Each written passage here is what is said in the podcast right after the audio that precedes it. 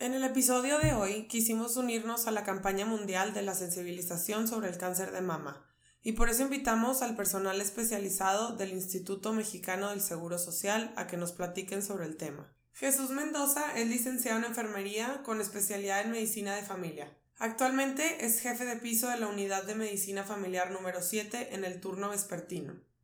Blanca Herrera es licenciada en enfermería con especialidad en medicina de familia y actualmente también es jefa de piso de la unidad de medicina familiar número 7. Quédense con nosotros para explicarles este tema desde un punto de vista científico.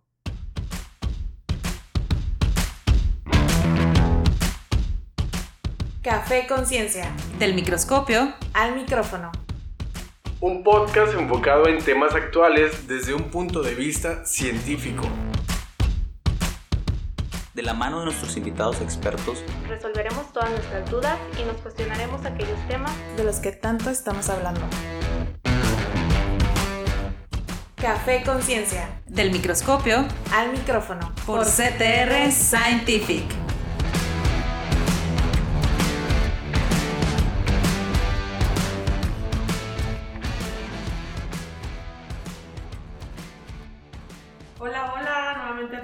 Este nuevo episodio de Café Conciencia. Yo soy Isabela Perches para los que no me conocen y el día de hoy vamos a hablar de un tema súper importante que es el tema del cáncer de mama, ya que estamos unidos a la campaña de la sensibilización. Y como saben, en nuestro episodio 2 de Café Conciencia hablamos de la tecnología que existe para poder diagnosticar y, y combatir el cáncer y por eso decidimos traer este tema a la mesa. Estoy muy emocionada con los invitados del día de hoy. Tenemos a Jesús y a Blanca, es un placer tenerlos aquí, bienvenidos. Muchas gracias. Muchas gracias.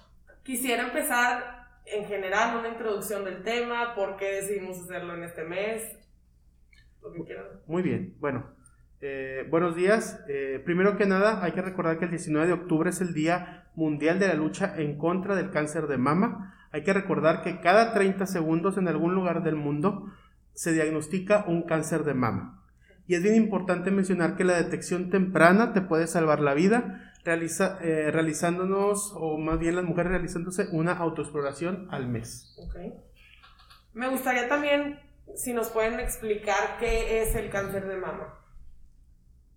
Bueno, el cáncer de mama es una tumoración eh, maligna que se presenta en la glándula mamaria. En México es de las principales causas de muerte en mujeres mexicanas y se, eh, 15 mexicanas mueren al día a causa del cáncer de mama. Es una enfermedad que empieza a atacar lo que es en, en, el pecho y eh, lo importante aquí es que se detecte de una manera oportuna. Este, el cáncer empieza por un crecimiento anormal de las mismas células de nuestro cuerpo, entonces por eso es importante realizarnos nuestra autoexploración, la exploración clínica de mama y la mastografía para prevenir el cáncer de mama, que es la principal causa de muerte en mujeres en, en todo el mundo. Ahorita, ya, ahorita al final les voy a eh, preguntar un poquito más de la autoexploración porque siento que eso es lo que más tenemos que abordar ahorita. Pero ¿cuáles son como los principales factores de riesgo en, del cáncer de mama? Bueno, eh, los factores de riesgo que se presentan primero que nada es que es, es, se presenta más en mujeres que en hombres. Siempre la mujer va a tener esa predisposición que sea una edad creciente. ¿Qué quiere decir? Bueno, mientras más edad, mayor probabilidad de que aparezca un cáncer de mama. ¿Y eso por qué? Eh, debido a la producción de hormonas o no producción de hormonas. Okay. Si me explico la Entre más hormonas, más probabilidad. Eh, más probabilidad o también entre menos hormonas deja que actúen otras cosas. Ah, okay. Ya que por ejemplo en la menopausia es cuando empieza el decrecimiento de hormonas. Entonces como cesa la menopausia empiezan a bajar los niveles hormonales y es cuando las mujeres empiezan lo que se conoce como los bochornos, que las señoras dicen, es que me siento desesperada, y es cuando empiezan a tomar lo que se llama terapia hormonal de reemplazo, que se le dan hormonas pues para contrarrestar esos efectos. Y hay estudios que mencionan que eso aumenta en gran medida la probabilidad de desarrollar cáncer de mama o cáncer en la matriz si tomamos ya al, al momento que cesa la menstruación terapia hormonal de reemplazo. Lo que recomiendan los médicos es lo ideal y las investigaciones que se han realizado pues es buscar terapias alternativas, hacer ejercicio, buscar una actividad, hacer algo nuevo para evitar este, tomar hormonas, porque como cesa la actividad, ¿Qué pasa? Que nuestro organismo ya no debe haber producción de hormonas. ¿Qué pasa? Nos tomamos este, la terapia hormonal de reemplazo. Entonces se hace que las células empiecen a tener un crecimiento anormal y aumenta la probabilidad de que nos dé cáncer de mama o cáncer en la matriz. O sea, y también es recomendable como las eh, vitaminas naturales y... Pues sí, de preferencia. Ah, se recomendaba hace mucho pues que tomaran las mujeres, decían, no, pues ya estás en la menopausia, tomar suplementos alimenticios a base de soya. Pero aunque sean hormonas naturales, este, son dañinas y no se recomiendan. Lo ideal es buscar pues hacer ejercicio para producir endorfina, leer libros, o sea, hacer alguna actividad que a nosotros nos genere algún grado de satisfacción pues para contrarrestar esos efectos. Y pues decía mi abuelito, dice, pues si te dan bochorno porque te da calor, pues ponerse el abanico, echarnos a él antes de tomar este, hormonas. Otro factor de riesgo es los antecedentes familiares. ¿Qué quiere decir? Bueno, mi mamá, mi abuelita, mis tías, mis hermanas o mi hija padecen cáncer de mama o padecieron cáncer de mama entonces ahí es un foco rojo el cual tú tienes que identificar en tu persona, tu mujer debe identificarlo, ¿para qué? Para que tomen medidas y tengas ahí eh, la situación de la autoexploración y de realizarte los estudios pertinentes para eh, identificar si hay algún cáncer de mama. También los antecedentes personales de cáncer de mama. ¿Qué quiere decir? Bueno, eh, ya hay una mujer que ya padeció cáncer, dice, ya me dio, ya no me vuelve a dar. No, sí te puede volver a dar. No es el cáncer que se pasó de un pecho a otro. Es el un cáncer nuevo que se formó porque tú ya tienes una predisposición para generar cáncer. Te extirpan la mama, te extirpan todo, ¿verdad? Tú ya te curaste del cáncer. Pero, ¿qué quiere decir? Yo ya tuve cáncer, entonces lo puedo volver a generar. ¿Verdad? Entonces, en esta situación es, esa es una situación bien importante. Eh, alguna menarquia precoz era lo que es lo que se menciona como la menopausia en las niñas, ¿verdad? Muy a muy temprana edad, 8, 9, 10 años, porque lo normal es a los 12. Entonces, todo lo que sea antes de, es bien importante identificarlo. ¿Cómo se identifica? Bueno, que la niña eh, inicie eh, con una situación de preadolescencia o adolescencia, identificando el botón mamario. ¿Qué es eso? es el botón mamario, es cuando la, la, mama, todos cuando nacemos, cuando nacemos y que somos niños, tenemos nuestro pecho igual, pero hay una edad específica, a los 11, 12 años, cuando a la niña se le identifica que el pezoncito empieza a crecer y empieza a formarse el areola. Entonces, empieza a hacer un botón, Como vaya. Un botoncito en el. Se les ve así muy característico de que están lisitas. Y luego de repente les empieza a salir como un botoncito. Entonces, es el primer indicativo de que la niña ya va a empezar. Por lo regular empieza el botón mamario y hay estudios que dicen que de 3 a 6 meses llega la, la menstruación ya cuando se presenta el ah, botón mamario. Por ejemplo, eh, podemos recordar si nacimos, somos de los 80, que personas que nacimos en los 80 o a principios de los 90 pues la menstruación, por ejemplo, en mi caso fue a los 2, 13 años, ya estaba en segundo de secundaria. Ahorita pues tengo una niña que está en, en, sexto de primaria y tenía compañeritas desde tercero que ya habían tenido su periodo. Ya, mami, es que a mi compañerita se la llevaron porque le empezó a salir sangre. Yo creo que ya tuvo su periodo y compañeras de tercero, cuarto, quinto, que tú dices, o sea, algo está pasando. Y en ese caso, ¿por qué? O sea, ¿por qué ahora ya es a, a una edad más chiquita? Pues, por ejemplo, hay estudios que dicen que eh, como se posterga la, la, en muchos casos se postergan los embarazos o a veces nos estamos cuidando para no embarazarnos con anticonceptivos hormonales. Por ejemplo, empezamos como, ahora empiezan, empiezan muy jóvenes a tener actividad sexual. Entonces hay chicas, niñas que empiezan a los 15 años a cuidarse con pastillas, o usan la píldora de emergencia, que la píldora de emergencia es como si me tomara el equivalente casi a toda la caja, porque es una píldora de emergencia que se usa en caso de alguna violación, incluso el empaque de la píldora de emergencia menciona que nada más te puedes tomar una o máximo dos al año. Sí, ya los usan como si fuera... Y hay jovencitas que los usan como si fuera... Chicles. Como si fuera un chicle o como si fuera paracetamol. Claro. Ay, mire, no me lo tomé y lo usan como un método anticonceptivo. Entonces, empiezan desde los 15, ya se embarazan como a los 20, 25, si bien les va o si no hay un embarazo adolescente. Entonces ya duraron más de 10 años incluso cuidándose con hormonas. Entonces cuando tiene, tienen un bebé, pues todas esas hormonas pasan a través de incluso hay casos de niñas que nacen chiquitas con menstruación, que la mamá dice, ah, es que la niña trae como un sangradito, es porque empiezan con una menstruación, o incluso a veces traen hasta vello púbico por la descarga hormonal. ¿Por qué? Porque se cuidan jovencitas que se ponen el implante. Y el implante pues es una carga mucho más fuerte de hormonas que todo eso se pasa al momento del embarazo, la mamá se lo pasa al, ah. al niño. Y antes pues nuestras mamás, mi mamá nunca en la vida tomó ni pastillas, se cuidaba con el DIU de la D de cobre, que mucha gente le tiene miedo porque se encarna, que es abortivo, pero pues eso ayudó a que ni a ninguna de mis hermanas, familiares, conocidas, era hasta la secundaria. O sea, era rara y tú decías, ay, le bajó a una niña en la primaria y tú quedabas, ay, la primaria. Y ahora empiezan desde tercero y tú dices, o sea, algo está pasando. algo hemos cambiado. ¿Qué es lo que hemos cambiado? Incluso pues la alimentación ahora es más procesada, comemos así como las mamás ya trabajamos, pues a veces no, pues hay que comprar comida hecha, entonces antes era mucho más diferente, pero es más que nada por eso que se está presentando de manera muy temprana en, en niñas y a veces por la, por la alimentación también. Hay ahorita mucho sobrepeso. México ocupa el primer, el primer no recuerdo bien el dato, pero el primer lugar de, en, obesidad infantil, en obesidad en adultos. Siete de cada diez personas en México tenemos sobrepeso o obesidad. Entonces también eso en los niños en las niñas hace que tengan una menstruación temprana. Entonces, cuando vemos que ya empezó a salir el botón mamario, este, lo que debemos de hacer es llevar a la niña con una nutrióloga para que les cheque la alimentación y nosotros como papás a veces decimos, ay, ¿por qué mi hija come papitas? Porque pues nosotros las compramos. Claro, es lo que le enseñamos. Es lo que le enseñamos. Entonces es importante, este, cuando veamos que empieza el botón mamario, hay estudios o me recomiendan es llevar a la niña a consultar con un endocrinólogo para que mira sus niveles hormonales y a veces simplemente con pasar del índice de masa corporal de sobrepeso a un índice de masa corporal normal, eso se puede hacer que se retrase la menstruación al bajar los niveles hormonales.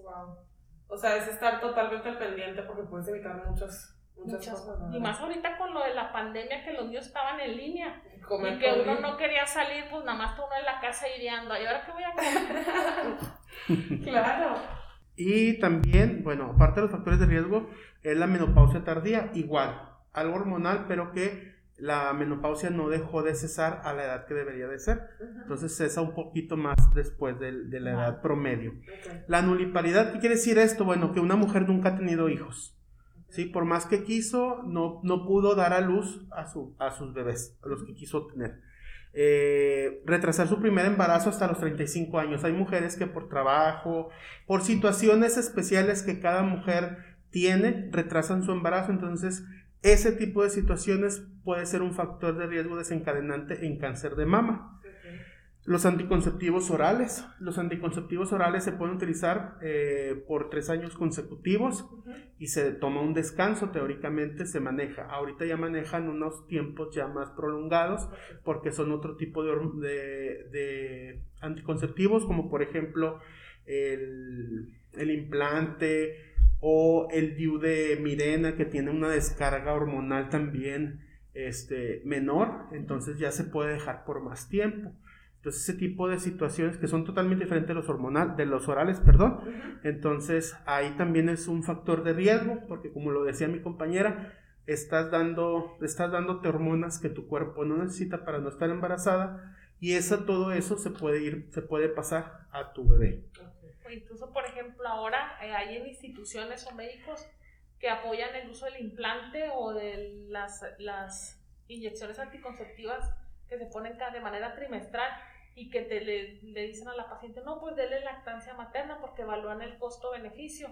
Entonces, hay médicos que sí dicen, no, no pasa nada, hay que ponérselas, hay otros que dicen que, que aunque sea poquito, porque los, los grados se manejan por grados del 1 al 4, dependiendo el, si le puede dar, lo puede o no tomar la mujer embarazada. Yo en lo personal lo que les recomiendo es si van a dar lactancia materna, pues ponerse el, mejor un método anticonceptivo como la T de cobre, que el único efecto que tiene es de manera local, que sí, pues muchos pacientes dicen o muchas mujeres que hay un sangrado más abundante, pero pues es preferible tener un sangrado que pasar a través de la lactancia materna, aunque sea una cantidad mínima de hormonas, que también por eso este, ha aumentado ahora en las niñas la, una, una eh, menstruación antes de, o de la edad sí, precoz.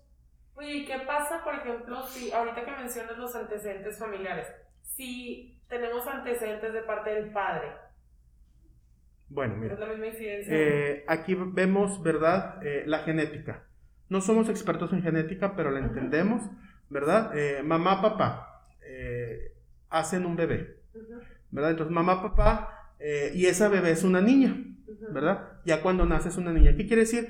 Que papá puso el gen, un, cromosoma X para el sexo y la mamá puso otro cromosoma X para el sexo. ¿Sí? Y ya se unieron y ya hicieron a esa niña. Entonces, ¿qué quiere decir? Si, si eres portadora de un gen en alguno de tus dos, de, los dos cromosomas, de tu papá o de tu mamá, vamos a decir tu papá, eh, su tu abuelita por parte de tu papá tuvo cáncer, tus tías tuvieron cáncer, eh, algunas de tus primas por parte de tu papá tuvieron cáncer. Entonces, ¿qué quiere decir esto?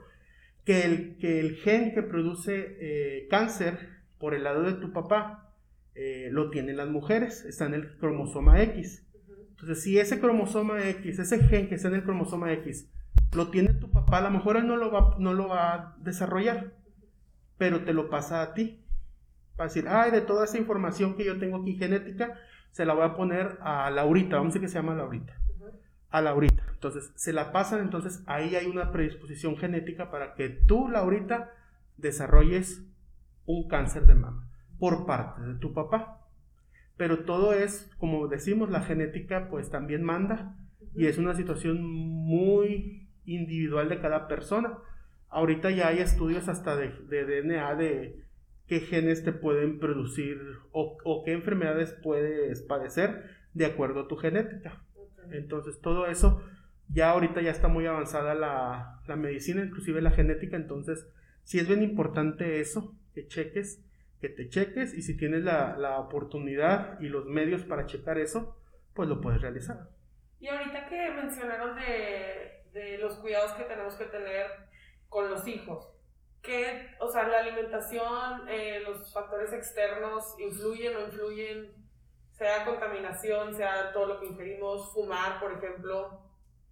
En efecto, eh, todo lo que tú ingresas a tu cuerpo que sea algo dañino, vamos a empezar con el cigarro, pues te, te, produce grandes eh, cantidades, más bien, tú ingieres cantidades de sustancias externas en el cigarro, que ¿qué te van a producir? Pues te van a producir primero en tus pulmones. Todas tus vías respiratorias te las van a modificar porque es algo que tú le estás introduciendo al cuerpo de manera constante. Entonces, eso te va a modificar eh, eh, tus vías respiratorias. Te va a generar problemas, etcétera, etcétera. Y aquí el detalle es de que ese tipo de situaciones te pueden generar cáncer de mama. La alimentación. La alimentación ahorita está muy procesada. Ya lo mencionábamos. Hay cantidades enormes de hormonas en muchos de los alimentos procesados. Una de ellas es la soya, el pollo, etcétera, etcétera, etcétera. El huevo, lácteos. Entonces, si algo no es orgánico, ahorita ya se maneja mucho el término orgánico que es prácticamente voy a la granja y como tengo a los animalitos ahí dándole su comida normal, así te la voy a, te la voy a presentar. Ahorita ya los productores por generar un pollo más grande, una cantidad más enorme de leche por cada vaca, entonces introducen hormonas. Entonces esas hormonas te las pasan al alimento y tú te, lo, te lo, lo, ingieres. Entonces esa es una gran cantidad de hormonas que tú le estás introduciendo al cuerpo de tu hijo. Y lo vas a hacer más propenso a todas las enfermedades posibles. Sí, bueno, pues eso no cambia, ¿no? Eso no, no va a cambiar, entonces va a ser cáncer, diabetes, hipertensión y todo ese tipo de situaciones. Em, ¿Qué es endógeno y exógeno?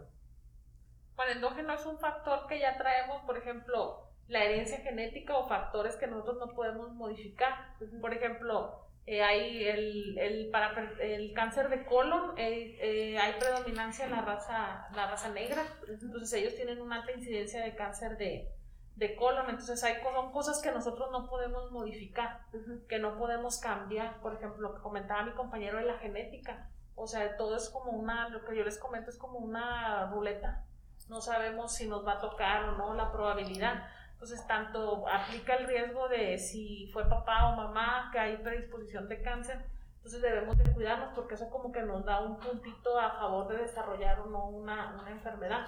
Y los factores exógenos pues son los ambientales, la alimentación, lo que nosotros ingerimos, que eso sí los podemos modificar. A lo mejor ahorita, no sé, cuando mi niña estaba chiquita estaban mucho de moda los jugos aves, que decían, no, es que son de soya, son más naturales, sin saber porque a veces pues desconocemos ciertas cosas y nosotros le damos ciertos productos, no por decir que los productos son malos, sino que la soya pues no se recomienda por la cantidad de hormonas que aunque son naturales, como quiera afectan a los, a los niños, porque no recuerdo bien el nombre, pero hace años hubo un caso, hace muchos años, de una niña que quedó embarazada a los seis años. Entonces dices tú, seis años, ¿a qué horas tuvo su periodo? Pues la niña trabajaba en una, sus papás tenían una granja. Entonces le daban el alimento con hormonas a las gallinas para que se desarrollaran y la niña era la que les echaba de comer. Entonces a través de la piel, su cuerpo y estar en contacto con hormonas hizo que ella tuviera una, una menstruación en una etapa muy temprana. ¿Qué pasa? Pues sufre una violación y la niña queda embarazada. O sea, fue un caso muy, muy comentado, ya tiene muchos años que pasó. A través de la piel. A través de, o sea, porque la niña, el contacto que tenía era cuando le echaba la comida a los, a las, a las gallinas, entonces tú dices, ahí es donde todo lo que nos ponemos en la piel, todo, porque también la piel es una manera de que entra este, todo lo que podemos absorber, entonces por eso ahorita anda mucho de moda de, que checar que el, los productos, el champú, todo lo que utilicemos, qué, qué productos tiene y qué bloco podemos evitar. Por ejemplo, yo no, el glutamato monosódico es un conservador que usan para darle sabor a las salsas, las salsas, muchos productos, las papitas tienen, o sea, no es malo comer papitas, comer hamburguesa, llevar a los niños al McDonald's, llevarlos a comer una hamburguesa. Lo malo es la cantidad. Porque recuerden que la dosis hace el veneno, entonces todos los factores ambientales que nosotros podamos modificar de ahorita pues nos ayuda el cubrebocas porque pues hace que se filtren las partículas y no respiremos tanta contaminación. E incluso a veces el cigarro, pues el cigarro provoca un crecimiento anormal en la célula. Si estamos fumando y ahí están nuestros hijos, pues se lo pasamos, incluso el cigarro que queda en la ropa. O sea, los niños lo, lo, eso también les afecta. Entonces, son los factores que nosotros ya por genética no podemos modificar y los exógenos, los factores ambientales de que haciendo modificaciones en nuestra dieta o nuestra alimentación, podemos tener grandes cambios y evitar eh, tener esa predisposición al, al, cáncer. ¿Y hay ejercicios como que recomienden? Bueno, el ejercicio es recomendable. Yo leía hace poco un, un, un meme de un, de un entrenador deportivo de la Federación Mexicana de Fútbol que decía, ¿por qué recomiendan que hagan 30 minutos de ejercicio? Y decía el doctor, no, pues es que se recomiendan de no hacer nada, hacer 30 está bien, dice, sí, pero no hay un gasto, no, se, no hay un sobreesfuerzo, entonces no ayuda mucho. Entonces, ahí mencionaban la importancia del deporte, el mejor deporte y el más completo es la natación, pero ya pues si la, no hay alberca cerca o no tenemos los recursos, pues el simplemente salir a trotar, ese es importante, caminar también es importante. A veces, pues, la, con la edad le dicen, ah, ya me duele la rodilla, ya pasé a otra edad, ya no puedo hacer nada, pero pues la natación sí nos ayuda. Si tenemos sobrepeso, pues no podemos hacer correr porque nos vamos a dañar la rodilla. Se recomienda primero llegar al peso normal, pero podemos hacer bicicleta, o sea, hacer ejercicios de bajo impacto aeróbics, pueden ir a las bailoterapias, o sea, el chiste es activarnos y hacer un poco más de, de ejercicio ya de acuerdo a la, a la edad de cada quien. Y también quisiera saber cómo está la situación en general del cáncer de mama en los, en los hombres o por qué las mujeres somos más propensas a desarrollar esta, esta enfermedad. Bueno, eh, en los hombres es muy raro, pero, al, pero hay casos que suceden. Esto es por los factores exógenos, la alimentación principalmente. Eh, yo leía hace, hace tiempo un artículo donde decía que el pollo, volviendo al pollo, lo tenías que cocer como unas 3-4 veces y tirar el agua. ¿Por qué? Por las hormonas que contiene. Era lo que decía mi compañera de la niña, ¿verdad? Ahorita que comentaba. Igual, el pollo es exactamente lo mismo. Lo hierves, le tiras el agua, lo vuelves a servir, lo tiras el agua, le vuelves a servir. Como 3, 4, 5 veces lo tenías que hacer eso. No recuerdo bien el artículo, pero, o sea, te decían eso. Entonces te pones a pensar, bueno, si mi alimentación es a base de, de, alimentos que contienen muchas hormonas, entonces un hombre va a desarrollarlo porque todos lo pueden, lo pueden desarrollar. Pero la glándula, tenemos glándulas mamarias, pero no como las mujeres, que producen leche, aunque hay casos de hombres que también producen leche. Entonces, esa situación es, tenemos la misma glándula, porque son glándulas, como decía, bueno, tú tienes el páncreas, es una glándula, todos lo tenemos, igual la glándula mamaria, pero en la mujer se desarrolla al momento de tener hijos, ¿para qué? Para que empiece a producir leche. Pero igual no es, es raro en hombres, pero no es imposible. También el hombre se tiene que hacer una autoexploración se tiene que hacer una palpación y se tiene que checar. Bueno, ahora sí, ya que tocaste ese tema, quiero enfocarme en la autoexploración. ¿Cuándo lo debes de hacer? ¿A partir de qué edad? ¿En qué parte de tu mes? La autoexploración es la que la realiza la mujer y es a costa de dos pasos, que es la primera, la observación y la palpación como tal. Se recomienda de 7 a 10 días posteriores a la menstruación. ¿Por qué? porque cuando estamos en el periodo menstrual los, pesos, los pechos como que se endurecen o sentimos ciertas molestias que nos pueden confundir.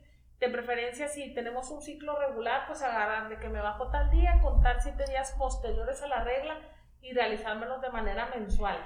Y la autoexploración se realiza de preferencia frente a un espejo, primero, el primer paso que es la observación, para ver el, si hay algún cambio o alguna simetría en los pechos, porque yo lo que les comento a las pacientes y a mis familiares es que cómo vamos a saber si tenemos algún problema si nunca nos checamos los pechos. A veces por las prisas se baña uno así rápido, pero no se checa, entonces es importante una vez al mes checarnos nuestros pechos para ver si hay cambios en la coloración, si hay asimetría, si hay piel de naranja, si hay manchas rojizas, que son los datos que nos pueden alertar de alguna alteración en el, en el pecho. Entonces lo primero es la autoexploración, luego ya el paso posterior es la palpación, esta se recomienda de preferencia cuando nos estamos bañando con el jabón porque ayuda a que se deslice más.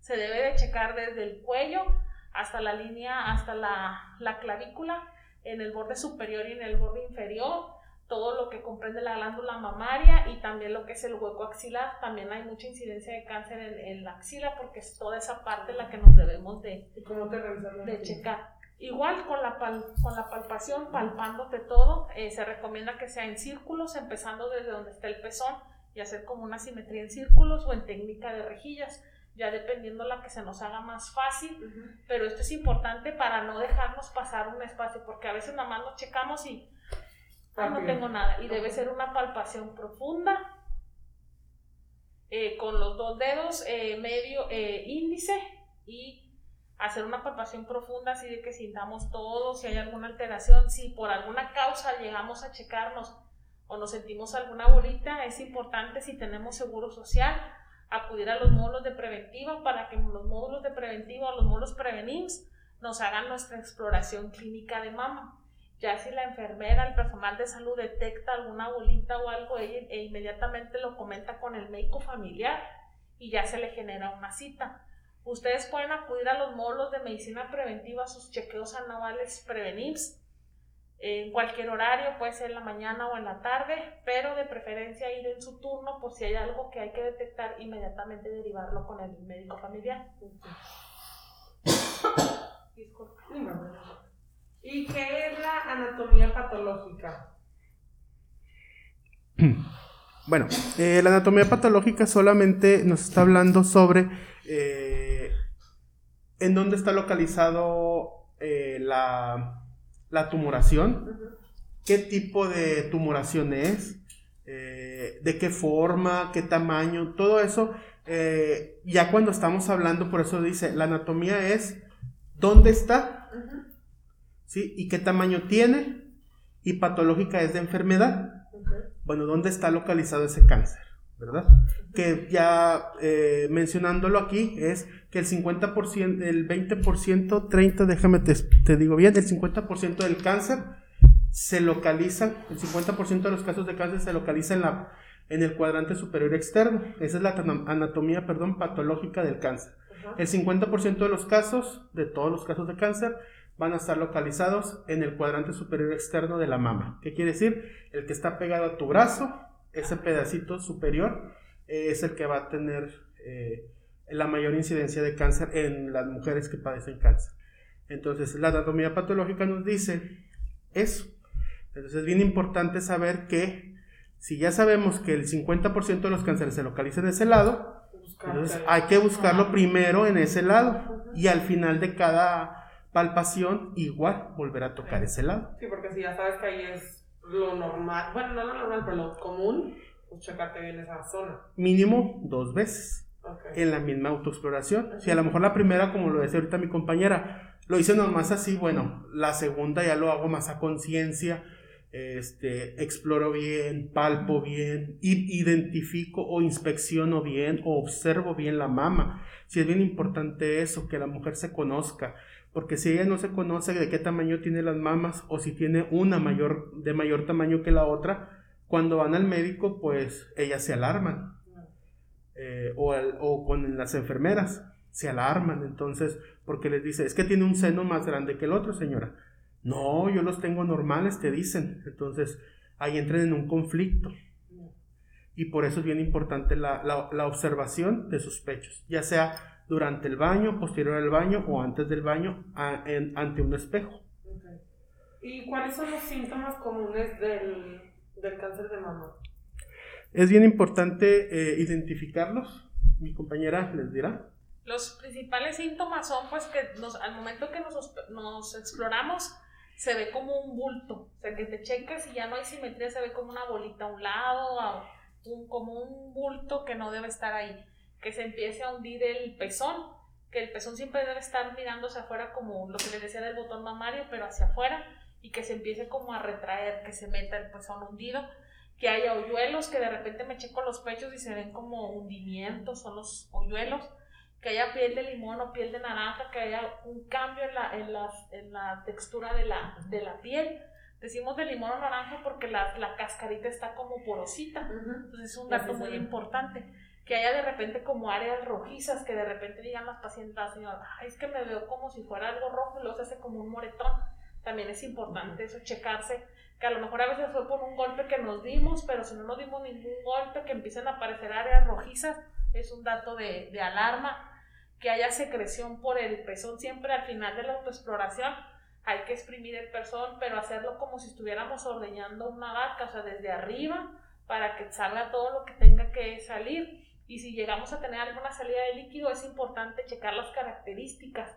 Hay pacientes que por los cambios hormonales tienen secreciones muy altas de prolactina, entonces empieza a salir como leche, pero eso ya se les da tratamiento y se les ve y no es algo así grave, o sea, no es malo.